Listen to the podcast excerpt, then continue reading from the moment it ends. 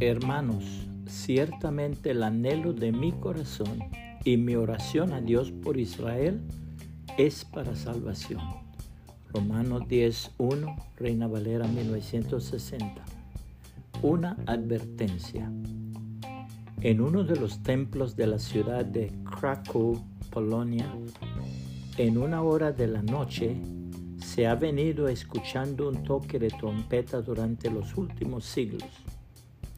La última nota de la trompeta se quiebra y enmudece como si algún desastre hubiese alcanzado al que la toca.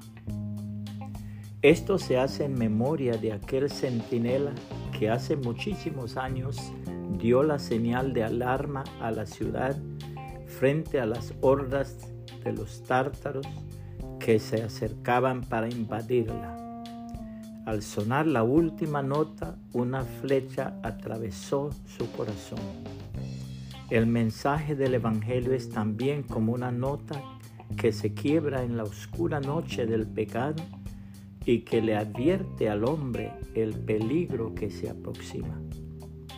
La palabra de Dios enseña lo siguiente, porque todo aquel que invocar el nombre del Señor será salvo. ¿Cómo pues invocarán a aquel en el cual no han creído? ¿Y cómo creerán en aquel de quien no han oído?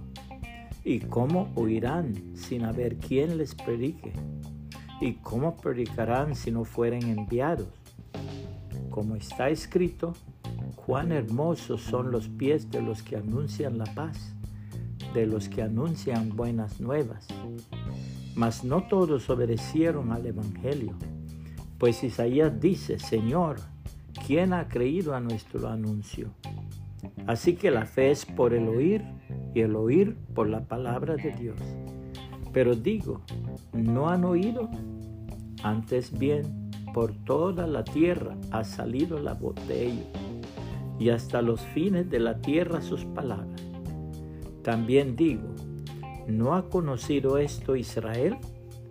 Primeramente Moisés dice, yo os provocaré a celos con un pueblo que no es pueblo con pueblo insensato os provocaré a ira.